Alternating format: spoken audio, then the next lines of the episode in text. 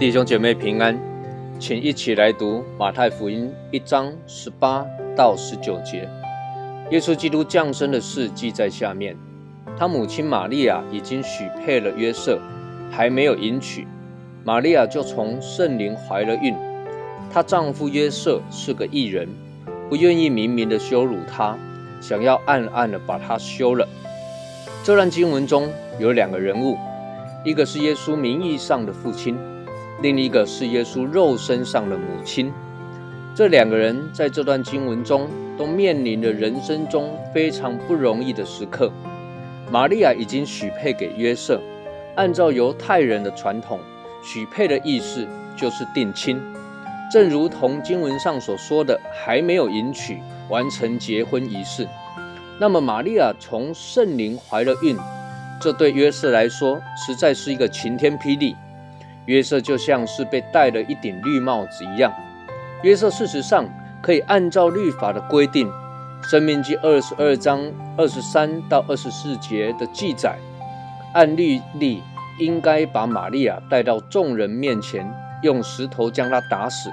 但是想必约瑟一定非常的爱玛利亚，他在左右为难之际，他并没有把玛利亚的事情公诸于世，让众人来公审他。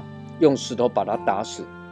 我们想想，似乎耶稣也遇过这样的事情：有当众行淫被逮的妇人被带到耶稣的面前，耶稣问他说：“你们当中谁没有犯罪，就可以用石头打死他。”但是没有一个人拿起石头，都暗暗的离开了，只留下耶稣与那妇人。耶稣告诉那妇人说：“我也不用石头打死你，不要再犯罪了。”而这里约瑟怎么做呢？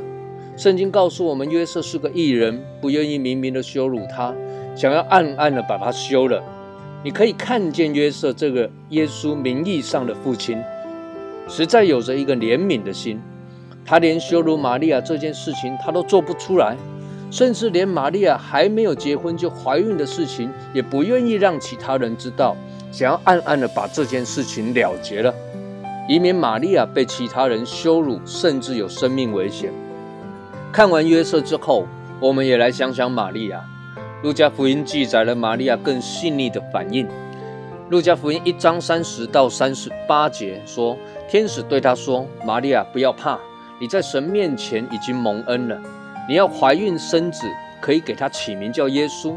他要为大，称为至高者的儿子。主神要把他主大卫的位给他。”他要做雅各家的王，直到永远，他的国也没有穷尽。玛利亚对天使说：“我没有出嫁，怎么有这事呢？”天使回答说：“圣灵要临到你身上，至高者的能力必要必应你，因此所要生的圣者必称为神的儿子。